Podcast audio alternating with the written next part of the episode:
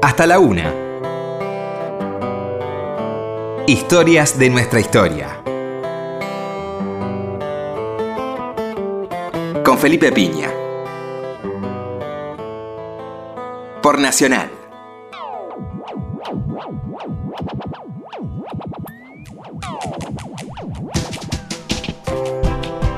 Hola, muy buenas noches, ¿cómo le va? Acá estamos nuevamente en Historia de nuestra historia. ¿Qué tal, Roberto? Hola, Felipe, buenas noches. Hoy mm, discutimos un poco, eh, aproximadamente 5 segundos, Sí. sobre si correspondía o no hacer un programa sobre el personaje sí. Tal vez al que le íbamos a, a dedicar el programa, porque ustedes saben que hay estos prejuicios sobre la historicidad, ¿no? Una persona contemporánea, una persona que nos dejó hace relativamente poco tiempo.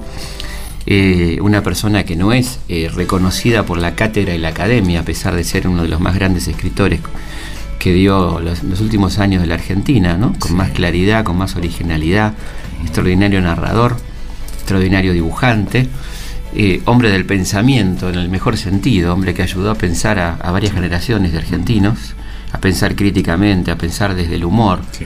que es una de las maneras más inteligentes de pensar, sin duda. ¿no? Eh, y desde ya que por supuesto dijimos que sí, y ustedes iban a estar seguramente de acuerdo con nosotros en hacerle un homenaje al querido Negro Fontana Rosa.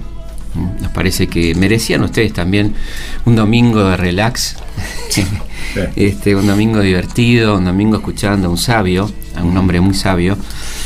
Y bueno, así que aquí estamos hablando del Negro Fontana Rosa, un muchacho que nace en Rosario el 26 de noviembre de 1944. Sí. Eh, a los 10 años este, va por primera vez a la cancha, un hecho muy importante en su vida porque ahí ve jugar a Central con River, ya estaba en él por supuesto el fanatismo por, por Central, ¿eh?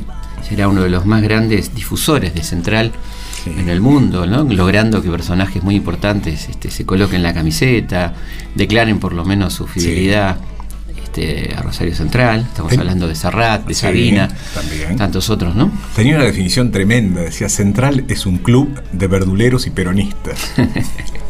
Este, Él no era verdulero. No, no, no. no. Peronista tampoco. No. no, no, no, no, claramente. Un hombre muy vinculado a las causas populares. Este, bueno, y en 1959 hace su primera historieta. Él este, abandona la escuela mm, eh, en tercer año y tiene algunas eh, interesantes irru- este, irrupciones en el estudio del dibujo, ¿no? Mm. Eh, una con un maestro que fue Marcelo Dazo, un dibujante y pintor rosarino, y la otra muy original, en la famosa Escu- Escuela Panamericana de Arte por correspondencia, Claro. donde el negro estudia, se ve que le pone mucho esmero, ¿no? Porque lo que saca de, de todo eso. Y en 1962 él viaja a Buenos Aires este, para mm, intentar probar suerte en una editorial que era como la meca de todos los dibujantes eh, argentinos, que era la editorial Columba. ¿m? Aquella editorial que publicaba las más importantes historietas. Pero hablemos un poco, vamos a escuchar algunos testimonios sobre su infancia, ¿no? Cómo era su, su vida. En primer lugar, este, a él y a la hermana hablando del padre, ¿no? Cómo era la relación con el padre. Mi papá era un tipo avasallante. Era un tipo este, que donde llegaba este, impresionaba. Este, un tipo muy, muy divertido, de gustarle mucho las relaciones públicas. era un buen tipo que no, no tenía una gran vocación de sacrificio, de trabajo, ni tenía eh, una codicia económica. En una época donde todavía eh, la ambición no era una virtud, más bien la ambición estaba dentro de, no digo de los pecados capitales, pero era mal visto. Y otra cuestión que, mm, que el negro admite y, y que me parece muy interesante es que fue un pionero de la deserción escolar. ¿no? Sí. Vamos a ver cómo es esto de, de ser pionero en la deserción escolar. La distinción Domingo Faustino Sarmiento viene paradójicamente a saldar una deuda que yo tengo con el gran educador sanjuanino, porque pese a sus recomendaciones, yo fui un pionero de la deserción escolar.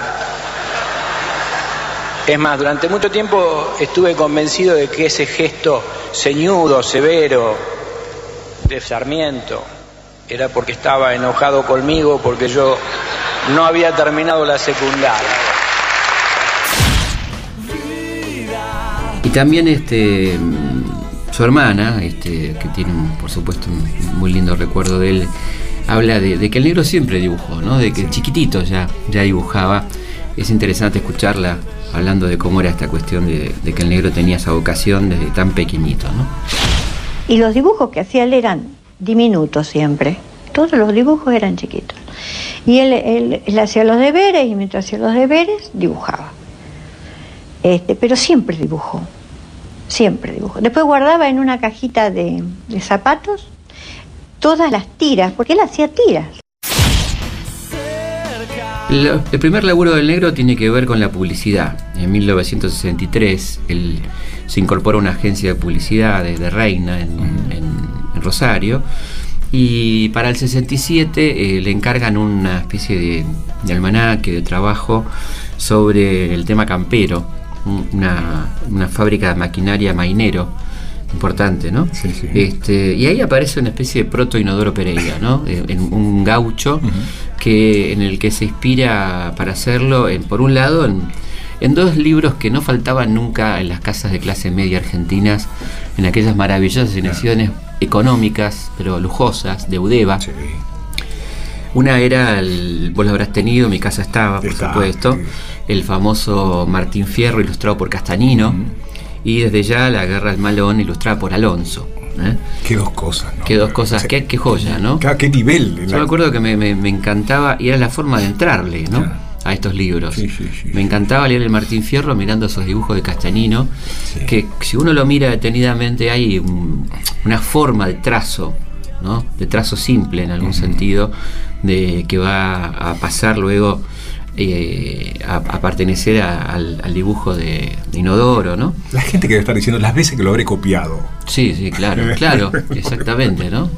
Eh, extraordinarios libros, que, que nuestros padres tenían el buen tino de, de comprar, ¿no? Esa, esa, esa costumbre sana de la clase media argentina de comprar colecciones, las, las enciclopedias de Codex, ¿te acordás? Y además está, estás nombrando sin nombrarlo a Boris Spivakov. Boris Spivakov lo, lo- lo nombramos con todo gusto, se lo merece, ¿no? Este, el gran editor, Claro. el gran editor popular de la Argentina, ¿no? El hombre que, que popularizó el libro económico este, a través de Udeva y este, que sacaba esas grandes colecciones de, títulos argentinos Sí, sí, que sí, se vendían en los kioscos semanalmente como si fueran revistas.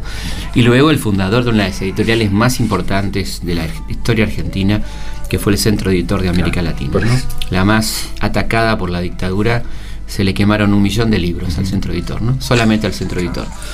Eh, así que nuestro homenaje siempre reconocimiento a Spivakov ha salido una biografía de él muy interesante no hace mucho tiempo y siempre nuestro, nuestro homenaje a, a Don Boris. Y también eh, a esta cosa tan linda que existía, como decíamos, en las casas de comprarle a los chicos las enciclopedias, ¿no? Fabulandia. Hablaste de Codex recién. Codex, ¿no? La enciclopedia Claro, Codex, claro. que uno la devoraba, ¿no? Era Claro. como, un- como un ingreso al mundo. Sí. Este, qué sé yo, era tan lindo. Me parece eso. que hay gente que está escuchando que dice yo tenía el lo sé todo. Que de lo sé todo, que era la otra, la otra, que se compraba ya por cuotas encuadernado completo. Esto eran fascículos que uno iba juntando y, y esperaba sencillamente a tener el tomo completo para encuadernarlo y, y mirarlo encuadernado, que era Sí, otro, sí. otro sabor. ¿no? Los mayores tenían Arterama, seguramente. Arterama y los chicos Fabulandia, las Claro. mujeres Femirama y los que le gustaban los fierros Tecnirama. Eh, todos grandes productos de Codex que eran de Fabri- Fa- Fratelli Fabri de Italia, ¿no? que, que se traía para acá, una cosa extraordinaria. La calidad de la impresión, espectacular. Gloriosa, la verdad que es gloriosa. El negro mm, eh, va a ingresar a, a una revista sumamente interesante, en 1968, una revista de política, de, temas sociales, este, muy acorde a la época que se estaba viviendo, es decir, la dictadura de Onganía y ya un crecimiento de la rebelión y del pensamiento crítico, una revista llamada Boom, eh, y que sigue muy de cerca el Rosariazo, ¿no? aquel movimiento popular pre- precursor del Cordobazo por varios días, 16 de mayo del, del 69, donde cae asesinado primero el estudiante Bello de 22 años y en la famosa marcha de protesta matan a Luis Norberto Blanco, de 15 años, un estudiante secundario y aprendiz metalúrgico, ¿no? lo cual es Ah. este, algo tremendo. Y mm, el negro hace un dibujo verdaderamente extraordinario ¿no? de, de eso en, en la tapa de, de Boom, una síntesis donde se ve la calidad de, de su, de su dibujo. Eh, acá lo puede ver, lo puede tomar la cámara 1, lo tenemos Claro. acá. Mira lo que es esto, ¿no? Es un cuerpo sobre el piso, muy sintético, muy con un charco de sangre. Hice la batalla de Rosario, Sí. eh, la revista Boom, Es Fontana Rosa ya. Exactamente. Ese es el que conocimos después. Exactamente. Y su gran amigo Daniel Samper, con quien tuve el gusto de estar ahora en el homenaje que hicimos al negro hace un, un mes, un mes y medio, en Rosario, eh, dice, mm, referido a este tipo de caricatura y este tipo de dibujo, eh, dice, no era la caricatura política que hacía esfuerzos heroicos por construir las dictaduras imperantes en América del Sur, ni tampoco el viejo chiste flojo e inocuo que exportaban a la prensa del mundo las agencias de distribución de los Estados Unidos. Estaban haciendo un nuevo tipo de caricatura, de dibujo crítico que se iba, que se iba abriendo camino, ¿no? Y en, este, en esta escuela se escribe el negro este, que va a poder, sin duda, este, expresar con, con toda su fuerza en los personajes célebres y, más importantes, ¿no? Pero antes escuchemos al negro hablar de, de la publicidad, de su etapa como publicista, ¿no? Con la, la salvedad que a mí el hecho de que un aviso vendiera o no vendiera me importaba un comino. Yo lo único que quería hacer era un dibujo lindo, que me gustara, etcétera, etcétera. Pero bueno, alcanzo un desarrollo dentro de la publicidad, empiezo a escribir, empiezo a escribir textos publicitarios y empiezo a usar mucho más el humor, cosa que indudablemente a mí me gustaba, a mí me fascinaban las películas de Jerry Lewis y todas las cómicas, pero nunca lo advertí como, como algo que yo pudiera desarrollar. Caminando por Rosario. La popularidad del negro va a crecer exponencialmente a partir de la participación en algunas revistas muy importantes, hoy en día de culto, Sí. como era la revista Hortensia, ¿no? Fue la, la primera gran revista en la que participa el negro vinculada al humor. Eh, una revista cordobesa dirigida por Alberto Cognini, un, un extraordinario dibujante y humorista cordobés, este, donde él va a, a presentar a sus personajes más notables. Inodoro Pereira, ¿no? que va a ir sufriendo una, una serie de, de modificaciones Sí, sí. a lo largo de- del- del tiempo. Eh, un personaje extraordinario eh, que, que tiene mucho de surrealismo, donde aparece la cultura del negro, ¿no? El negro es un gran lector, un tipo que tiene una gran Sí, sí. cultura y los personajes que lo visitan van desde Shakespeare, Cervantes, este, bueno, qué sé yo, todo, todo el mundo, Alan Poe, ¿no?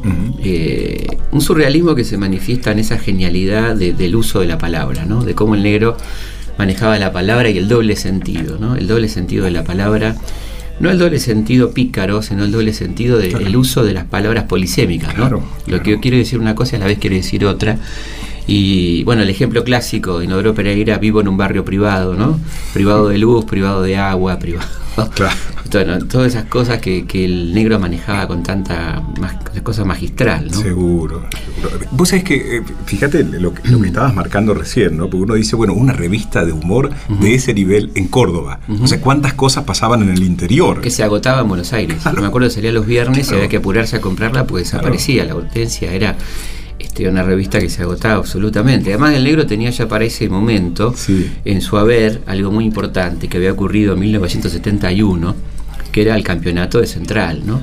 Con la palomita de Aldo Poi. Claro. ¿eh? Eh, Tuve el honor de, de cenar con Aldo Poi. Sí. Es un personaje entrañable. En la, en la mesa de los galanes me invitaron una vez a cenar y Aldo Poi me da su tarjeta donde dice autor de la palomita campeonato de central o sea una maravilla este, de, de todos esos personajes tan geniales de, de la mesa de los galanes del Cairo Sí. ¿no? un bar este, muy particular que el negro siempre contaba de, que era el bar de la resistencia peronista el bar donde los muchachos del ERP dejaban sus comunicados en el baño este, bueno una- un lugar muy un turbio muy particular que hoy es hoy en día es un bar muy bonito este, muy fino, este, remodelado. eh, y bueno, donde se reunía esta mesa de los galanes, donde han salido muchísimas historias eh, que contaba el negro en sus, en sus libros, ¿no? Y la mezcla de todo, ¿no? De, de Ujú. Poe hasta Woody Allen, pasando por el barrio, Claro. central, Exactamente. sí, la política. La la política, la lectura de la novela negra, sí, muchísimo de, de Hammett, de, De Chandler. de- de- claro, exactamente, todos los grandes escritores de la novela negra, bueno, este, el cine de humor, ¿no? Todo lo que, lo que el negro fue mamando y fue, fue exponiendo y regalándole a la gente en forma de historia, de chiste y de libro, ¿no? Primer libro eh, del negro, Fontana Rosa te la cuentas de 1973. Ahí aparece ya esbozado el maravilloso cuentista que es el negro, ¿no? de, una, de una genialidad Sí, sí, sí, sí. Eh, absoluta. Vamos a escucharlo al negro hablando sobre Inodoro Pereira, Boogie y sus dibujos. A ver qué tiene para decir él sobre esta cuestión. Pereira transcurre en- supuestamente en la pampa bonaerense, algo por el estilo. Muy cómoda además para trabajar porque no me implica dibujar nada. O sea, yo siempre digo que uno dibuja una línea y dibuja la pampa. Y si no la dibujo, da lo mismo, ¿no es cierto? Y Boogie transcurría en Nueva York, en principio, ¿no? Pero como yo siempre he sido muy vago para, para dibujar, este, yo no hago fondo. Yo me asombro cuando veo las historietas, qué sé yo, de Horacio Altuna, viste que atrás están los edificios, los autos, los detalles. Yo doy una pauta de referencia para saber si el personaje está en un interior o está en un exterior. O sea, si hay un semáforo está en la calle, si hay un cuadro está dentro de un, de, de un local y que la gente ya se haga la idea de eso y colabore de alguna manera pensando que la situación transcurre en esos sitios. ¿no? Todos sabemos bien este, dónde empieza el personaje y dónde termina. Este, no es que hay como una especie de alteración de personalidades, que hay días en que no sé si soy yo o el Mendieta, ¿viste? Ese tipo de, ese tipo de cosas. Lo que puede darse son alteraciones de tratamiento eh, del personaje, porque por ejemplo en el caso de Boogie, mm, llegó un momento en que se empobrecía mucho la historia si siempre terminaba él pegándole a alguien o matando a alguien. Entonces, eh, paulatinamente empezó a ser Boogie una especie de personaje al cual venían y le contaban historias. Otro tipo, la historia pasaba por otro tipo. Y Boogie a lo último podría hacer alguna reflexión o no, o era testigo nada más. Lo que enriquecía la posibilidad mía de, de- de abordar otro tipo de, de narración, ¿no? Rosario es el parque Independencia. Una de las cosas que menos le, le gustaba al negro era madrugar, ¿no? Este era algo que, que no estaba dentro de sus cálculos de ninguna manera. Y este ir a la escuela los lunes, eso también era un tema que, era fundamental y es interesante porque él tiene una justificación para esto, ¿no? De, de por qué este, las cosas este, son así.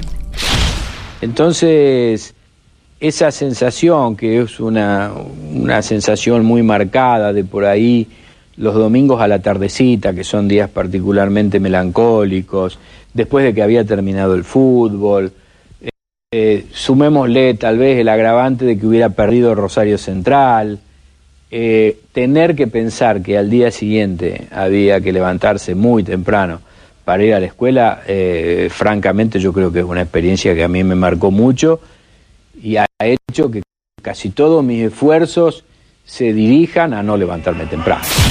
De Mercurio en la avenida. También es, lindo mm, leer este un poco lo que decía el negro de, cómo eran las influencias ¿no? de, la, de la historieta, de aquello que formaba parte de todo chico de la generación del, del 50, los chicos que, que de 40, 50, 60, donde la historieta era algo central en su vida, ¿no? en despertar su imaginación. Vamos a escuchar lo que, lo que decía el negro en este sentido. De chico lo que a mí me asombraba eran los ojos de Pepe Dinamita. No eran esos ojos con párpados, pupilas y pestañas que todos habíamos aprendido en Harold Foster. No, eran dos puntitos que con el temor o la sorpresa se alargaban o se contraían. Me acuerdo que fui a buscar papel y lápiz, puse el Tony delante de mí y me pasé la siesta copiando prolijamente el estilo de Roy Crane.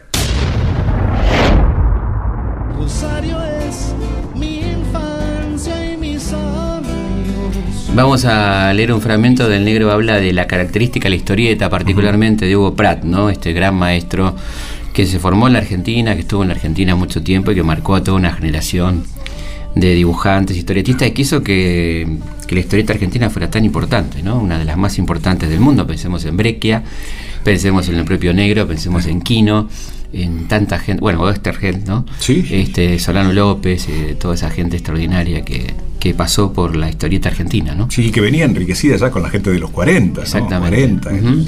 Y esto que vos estás contando. Las revistas Hora Cero, todas estas cosas maravillosas. El mismo, el mismo Divito. Divito con sus chicas. Claro. ¿eh? Eh. Así que vamos a, a leer este fragmento donde el negro habla de Hugo Pratt y sus personajes. Macaneaba con las manos. Metía entre los dedos espacios que uno no tenía en la mano de uno. Separaba los dedos y los dedos terminaban abruptamente. Eran cuadradones, arriba, toscos. Todos los movimientos eran duritos.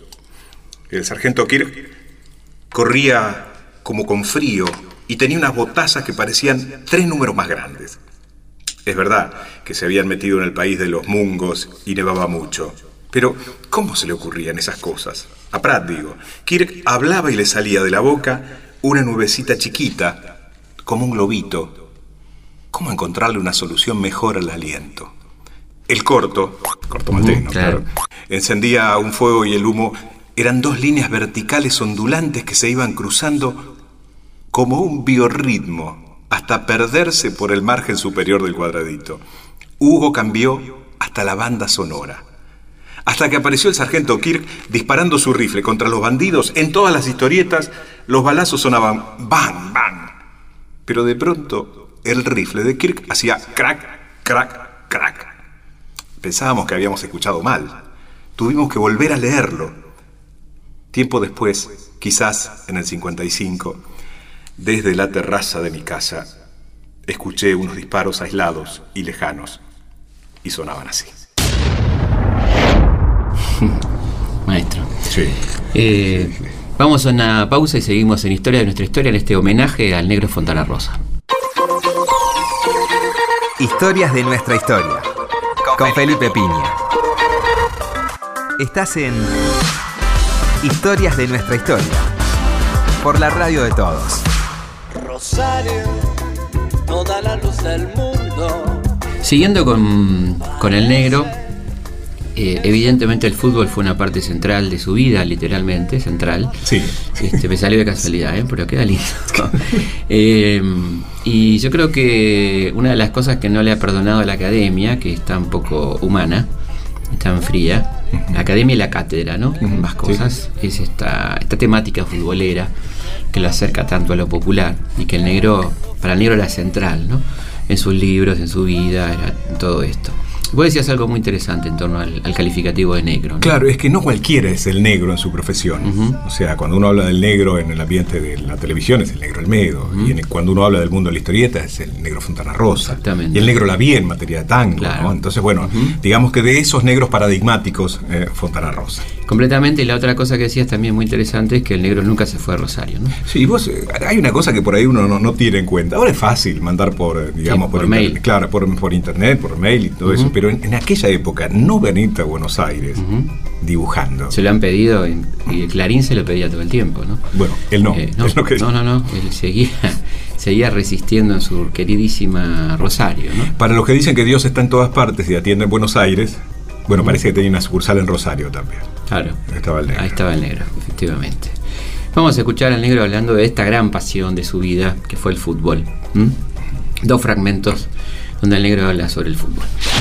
El fútbol siempre ha ocupado un lugar muy, muy amplio, muy grande, muy importante. Me lleva mucho tiempo pensar en eso. Yo creo que las cosas que más me han gratificado ha sido jugar al fútbol y siempre eh, haciendo la salvedad de que he jugado mal.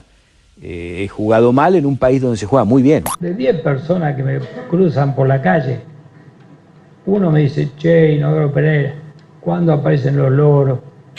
Y nueve me dicen, ganamos el domingo. ¿Pero qué carajo sé si vamos a ganar el domingo? Como si yo jugara. O te dicen aceite de ñur, canallón. que- Todo es sobre el fútbol. Y en la, y en la feria viene un tipo, me pone un libro para que lo firme. Y yo soy cuervo, me dice. El único dato que me da. El otro me dice, yo soy quemero. El otro me dice, qué mal central. Todas las charlas son, son sobre eso.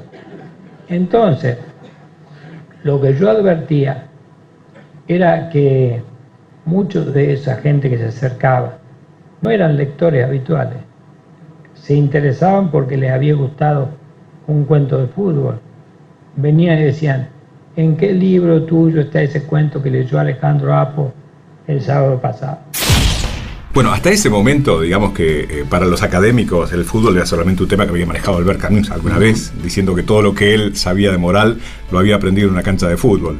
Justo Camus que era arquero. Claro, que escuchaba todos los comentarios Con de lo los que muchachos. cuesta. ¿no? Claro, con lo que cuesta. O sea que parece que eso a Fontana Rosa demoraron en perdonárselo, ¿no? Totalmente, y, al- y al gordo Soriano, ¿no? Claro, A dos, este, dos eh, que tienen la entrada prohibida aparentemente todavía hoy a, a la academia.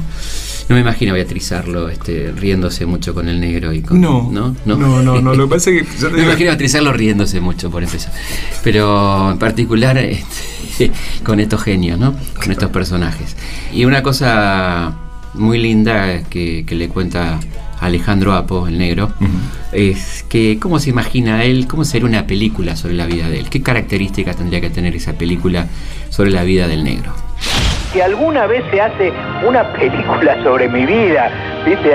Así como esas películas biográficas, la música de fondo, el leitmotiv de la película, obligadamente tenía que ser las transmisiones de fútbol, porque es lo que uno ha escuchado desde que empieza a tener uso de razón y tal vez antes, ¿no? Es esa música reconocible, esa cadencia de la radio por ahí lejana, en la casa de un vecino, pero uno escucha el cantito, la música propia de los relatores argentinos, uruguayos, y vos ya sabés dónde estás, ya sabés que el mundo está funcionando perfectamente porque hay fútbol.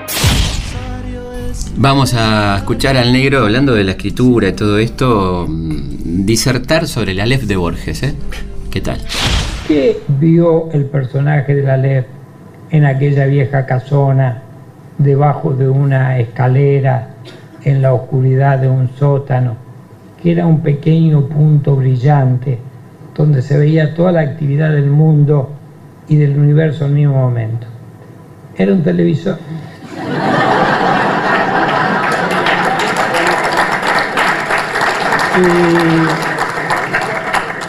Y, un poquito el cuento es eso, ¿no? Era que viene un japonés de la Hitachi a, a estudiar ese lugar y comprueba fehacientemente que sí es un modelo de televisor japonés chiquito y que Borges, porque es Borges el que cuenta en primera persona eso, había visto eso y se confundió. Además ya no veía bien. No esperes que un hombre muera. Bueno, eh, hay un momento muy lindo también que fue cuando fueron Serrat y Fontana Rosa, que eran muy amigos. ¿eh? Recordemos que uno de los últimos trabajos del negro fue el logo para el- el- Claro. eh, la, la gira conjunta de Serrat Sabina, Dos pájaros, ¿no? Dos pájaros de un tiro. Eh, y bueno, esto fue un lindo momento con Gisburg, ¿eh?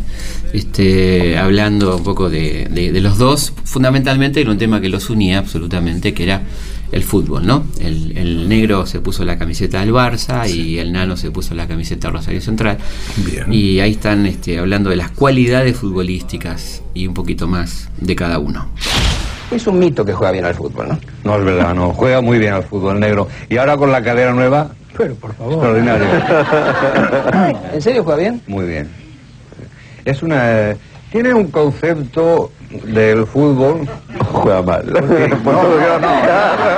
Pasa que yo trato de No, claro, por el absurdo. trato de demostrar el fútbol por el absurdo. Es la creatividad pura.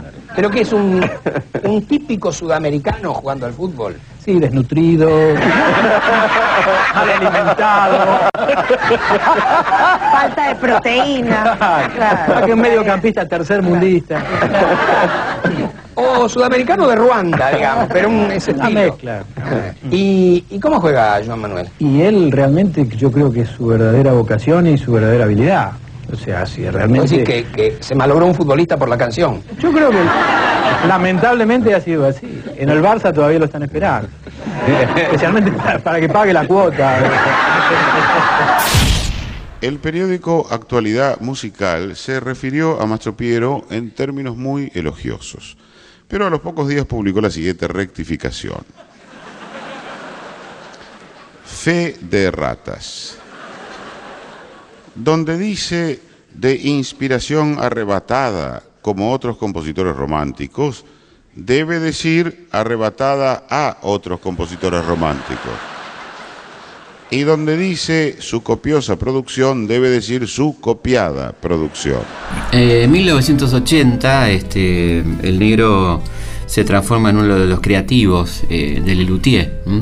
Una, una, cosa que uno sentía, en, este, claramente percibía en, en, en algunas composiciones como la mi, mi pueblito, ¿no? Esa, esas cosas que tenían un dejo de Inodoro Pereira también y de la impronta creativa del negro, así que va a ser una pieza muy importante en la creatividad de estos grandes creativos, que era Lelutier, o sea, ya era, un, era un, el sumum, ¿no? Digamos, esa genialidad, además agregarle al negro Fontana Rosa, ¿no? También es interesante lo que dice el negro en cuanto a una pregunta que uno se hace muchas veces, eh, si el humor es más fácil o, sale mejor en épocas de dictaduras o, en épocas de democracia, ¿no? Que, es una, pregunta que uno se puede hacer perfectamente, ¿no? ¿Es más fácil hacer humor en dictadura o en democracia? Durante la dictadura se alcanzó determinado grado de sutileza, tal vez se hizo un mayor uso de la metáfora, o se logró una riqueza especial, pero hay que dejarse de joder. Estábamos limitados a dos o tres temas y punto. La farándula, la televisión, el fútbol y por ahí la situación económica. Parece idiota recalcar esto, pero la libertad y la creación van de la mano. Y con quienes pensábamos eso, y lo seguimos pensando, concluíamos en que si era necesario un periodo de dictadura para trabajar mejor, bueno, más valía laburar de otra cosa. Con la democracia no quedó otra que enfrentarse con uno mismo. Bueno, durante mucho tiempo no me dejaron decir nada. Ahora que puedo, ¿tengo algo o no tengo nada para decir? Uh -huh. También le preguntan si tuvo algún problema con la censura, ¿no? Antes del gobierno militar, la cosa ya venía muy espesa. Llegó a Clarín una carta muy formal del ejército quejándose por un chiste que yo había sacado. El chiste era malo técnicamente. En esa época decían lo de joven argentino, si tiene entre 18 y 20 años, y yo hice una especie de llamado para los Boy Scouts. Niño argentino, si tiene segundo grado aprobado, lo tomaron mal. Pero fue muy elegante el reto. Después, y aclaro que rechazo las autotitulaciones de persecución, me allanaron dos veces la casa. Una vez dentro de 20 allanamientos en el barrio, pero otra vez fue por la denuncia de algún vecino que veía que uno andaba con barba, era joven y no sabía de qué laburaba. Los dos allanamientos fueron a la luz del día, nada encapuchados. También dice el negro acá algo sobre lo, la cuestión de cómo era la censura y la autocensura en Clarín, ¿no? Era el propio diario el que marca que hay cosas que no publica. También hay una zona que tiene que ver con las conexiones comerciales que tiene el diario. Por ahí hago un chiste sobre un canal de televisión y me dicen que no se puede publicar porque ese canal pertenece al diario. O todo lo contrario, pertenece a la competencia y el diario no quiere enemistarse. Caminando por Rosario. Bueno, queremos decir que todos estos textos los hemos sacado de un excelente trabajo introductorio a una maravillosa exposición que hubo sobre el negro. Son las palabras iniciales de Judith Gociol y Marina Naranjo. Marina Naranjo, una querida conocida de Rosario, este, hija de un gran prócer rosarino, la Biblioteca Vigil, ¿no? Uh -huh. Eh, y bueno, este, cuentan la historia del negro en, este, en esta especie de catálogo eh, de una exposición 100% negro que se hizo en la Fundación OSDE. Así que ellas fueron las que recopilaron estos textos que leímos durante el programa. ¿no? Judith Gociol y Marina Naranjo, así que este, la citamos con sí. mucho gusto. Eh, estamos llegando más o menos al final del programa. Es importante recordar las, las participaciones del negro en, en, grandes revistas como fue la revista Humor, por uh -huh. ejemplo, ¿no? en toda aquella etapa tan interesante. Eh, aquella revista que desafiaba el poder, en cierta forma, con sus límites, como decía el negro en lo que leíamos recién. Y también ya se va consolidando para el año 80-81 el negro como cuentista e incluso como novelista, ¿no? Aparece la primera novela del negro bestseller, esta historia desopilante de un agente secreto, ¿no? Una especie de James Bond eh, bizarro. Y de ahí no va a parar, ¿no? Publicando una gran cantidad de, de libros, básicamente de cuentos. Instado también por Daniel Divinsky a que escribiera alguna vez una novela. Exactamente. Cosa que te contó también. Sí, sí, totalmente. Y la verdad que este, tuve el gusto de conocerlo, un personaje genial, un tipo realmente muy buena gente, muy- de, de buen humor siempre, aún en, en sus momentos, lamentablemente, cuando ya la enfermedad le iba ganando. E inclusive habíamos empezado a hablar para hacer juntos una historieta eh, histórica, ¿no? Contar la historia argentina en historieta, que bueno, por supuesto no, no se puede concretar y fue una, una terrible pena y este, teníamos ganas los dos de hacerlo, ¿no? Eh, así que bueno, ante todo el- un gran cariño por, por este personaje maravilloso que al que le debemos tantas cosas, ¿no? Yo creo que cada cuadrito de Inodoro Pereira es una obra de arte, ¿no? Esta- estas genialidades que tenía el negro. Vamos a escuchar un par de audios más. Este, uno que me parece sensacional, ¿no? Sobre este, ya casi el negro bastante mal, se escucha en su voz, pero mantiene intacto el humor, esta cuota de inteligencia absoluta, que es sobre la inspiración, ¿no? ¿Hasta qué punto alguien que escribe tiene una inspiración tan fácil o le viene la inspiración? ¿De dónde le viene? ¿Cómo es esta cuestión de la, de la inspiración? Este, ¿Y qué le pasa a él con la inspiración, no? Hay, hay muchas leyendas en torno a la creatividad, ¿no? Hay gente que dice, claro, usted está acá tomando un café, después sale y escribe algo. Puta, qué fácil que es. ¿no? Uno estaría permanente escribiendo un montón de cosas, nada, no me parece tan interesante todo. También hay otra cosa que a veces me da envidia. Esos escritores, a vos te los habrás escuchado o por ahí a vos te pasa, que dicen, no, yo empiezo a escribir y llega un momento que los personajes deciden por sí solos, caminan solos, hacen cosas que me sorprenden. Yo digo, puta, qué suerte que tenés. Los míos son unos boludos que se quedan ahí parados. Y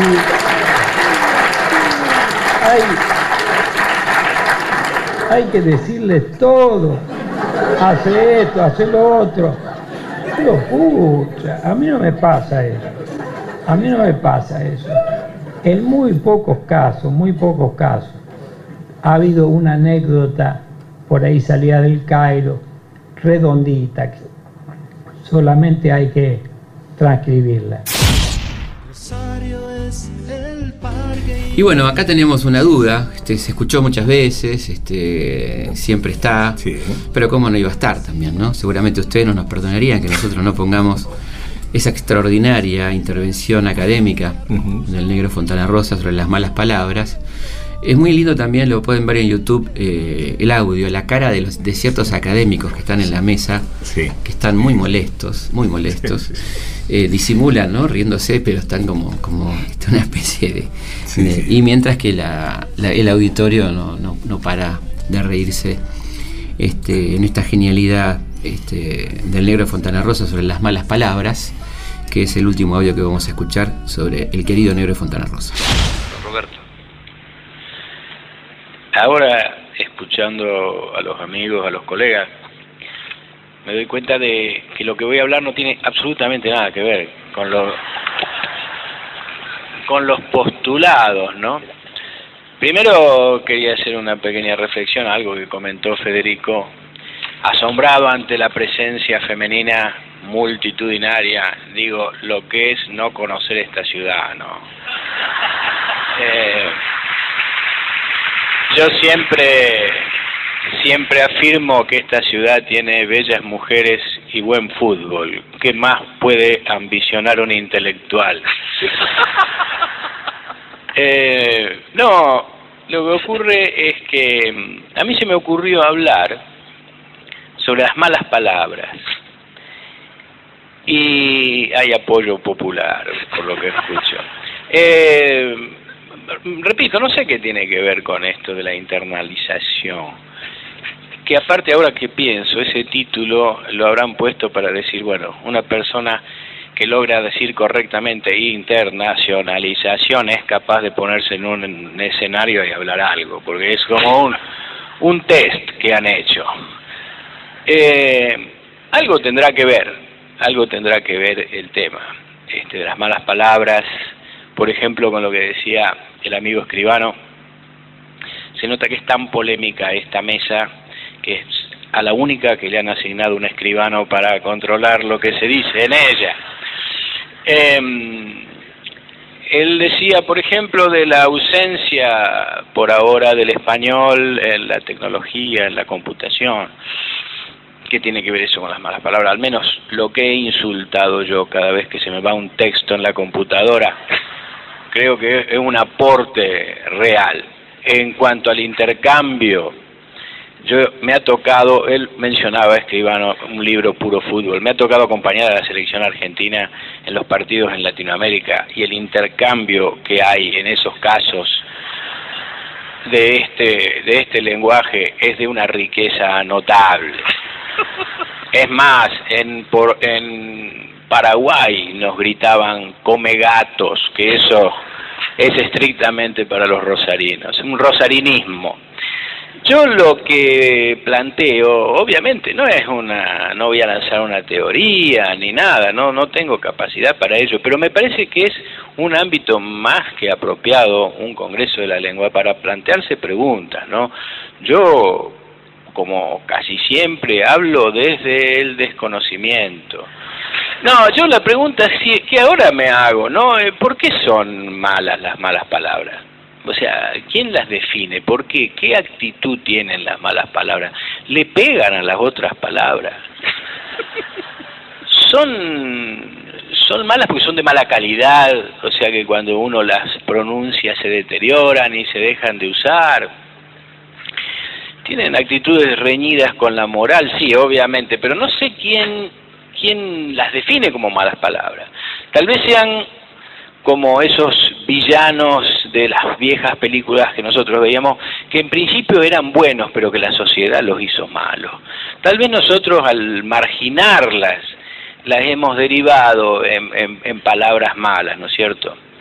Eh, con, cuando yo decía lo de que tal vez sean de mala calidad, arriesgando una teoría francamente este, disparatada, eh, no parecería ser este el caso, porque a muchas de ellas cada vez se las escucha más saludables y más fuertes, al punto que en alguna, en alguna época, y creo que se le sigue denominando, palabrotas, con un aumentativo. Y al menos en Argentina, no sé si palabrotas.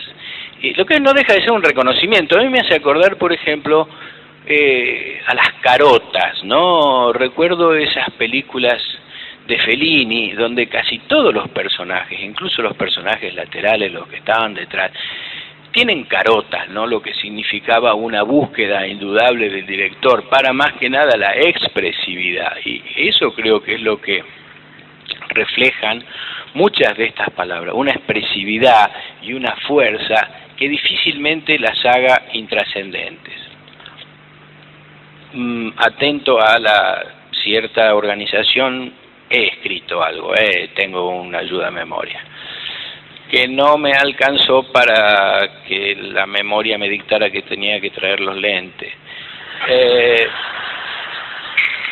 de todas maneras, algunas, algunas de las... No es que haga una defensa incondicional y yendo al tema quijotesca de las malas palabras. Algunas me gustan, otras no me gustan, algunas, al igual que las palabras de uso de uso natural, ¿no? Yo me acuerdo que en mi casa eh, mi, mi señora madre, mi vieja, eh, no, no decía muchas malas palabras, era correcta, era correcta, es correcta, es correcta.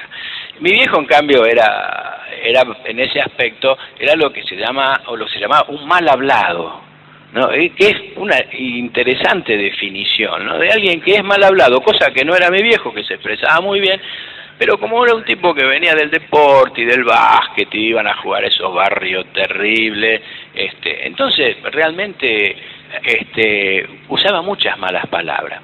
También se le llamaba boca sucia, este, una palabra un tanto antigua, este, pero que aún se puede, se puede seguir empleando, ¿no?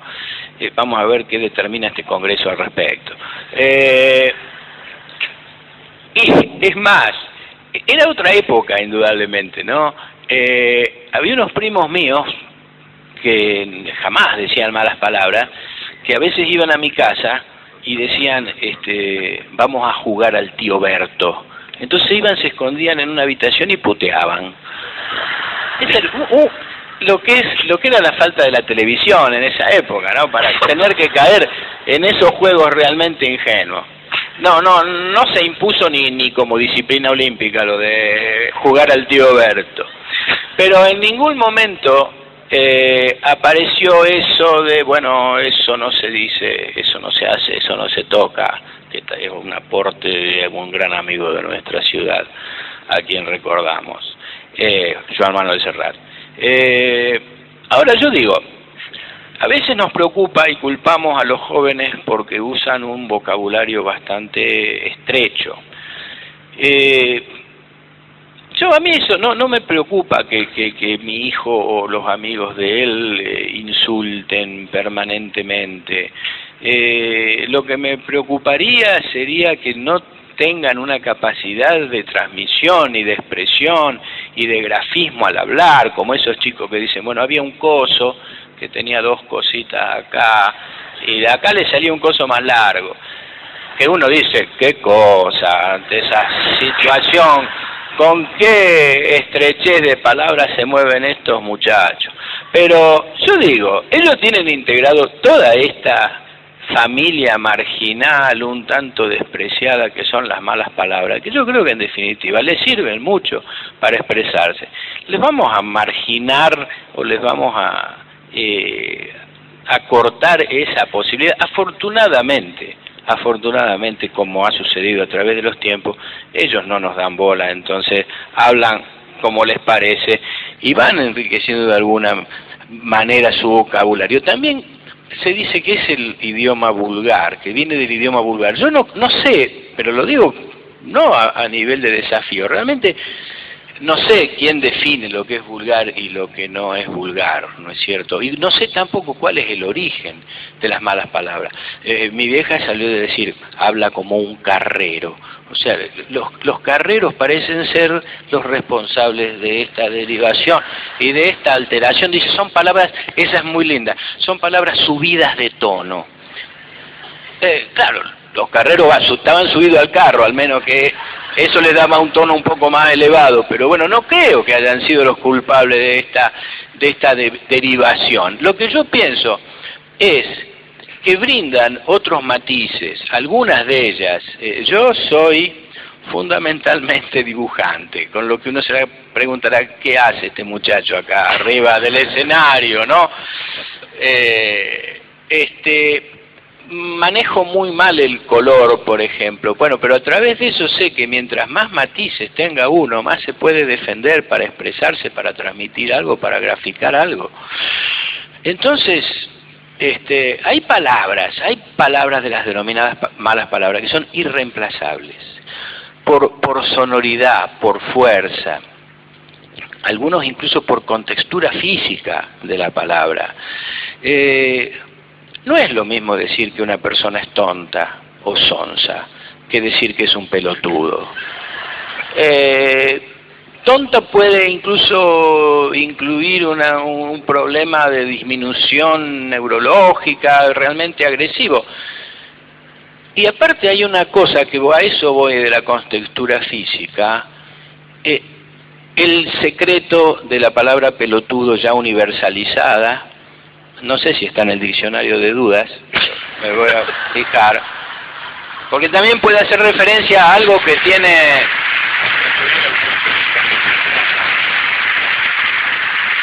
se puede hacer referencia, lógicamente, a algo que tiene pelotas, como podría ser un utilero de fútbol, es un pelotudo, porque traslada la pelota. Pero digo, las- el secreto, la fuerza, está en la letra T.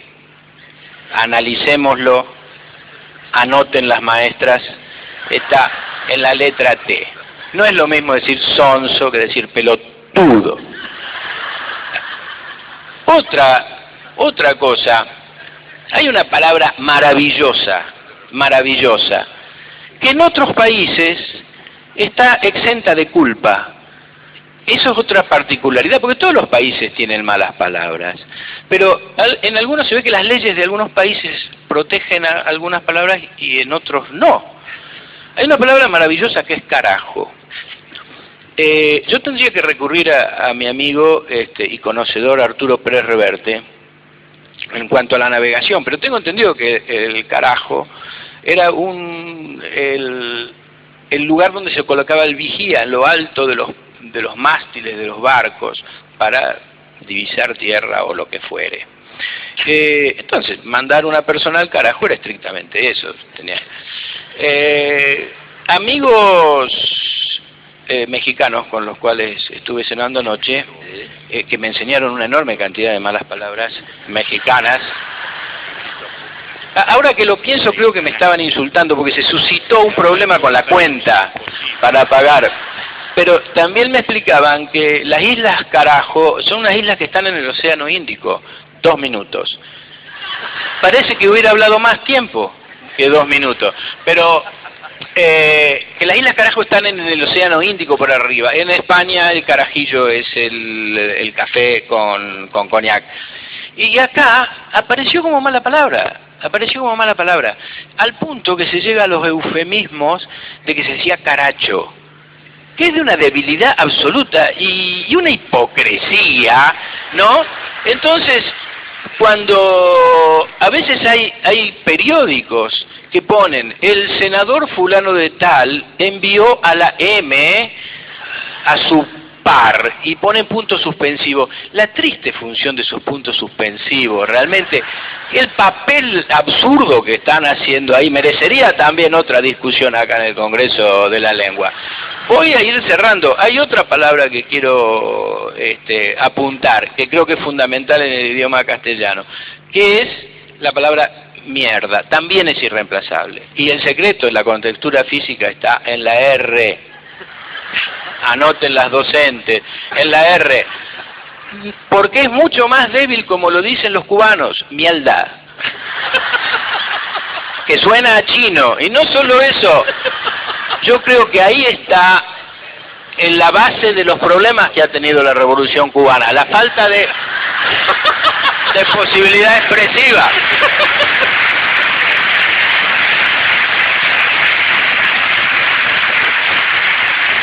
Vamos, voy cerrando después de este aporte medular que he hecho al lenguaje y al Congreso. Lo, lo que yo pido es que atendamos a esta condición terapéutica de las malas palabras. Mi psicoanalista dice que son imprescindibles incluso para descargarse, para dejar de lado estrés y, todo ese tipo de cosas. Lo único que yo pediría, no quiero hacer una, repito, una teoría ni nada, lo único que yo pediría es reconsiderar la situación de estas malas palabras. Pido una amnistía para la mayoría de ellas. Vivamos una Navidad sin malas palabras e integrémoslas al lenguaje que las vamos a necesitar. Muchas gracias y buenas tardes. Bueno, nos vamos hoy con una sensación de haberla pasado muy bien, de escuchar la voz de un querido amigo, de un maestro. Van a pedir más de estos programas. Por supuesto, lo vamos a hacer con muchísimo gusto. Este, y bueno, eh, recomiéndele a sus chicos el uso de este material. que lean este, Inodoro Pereira, que lean El Buggy y los Aceitosos, es genial este personaje, ¿no?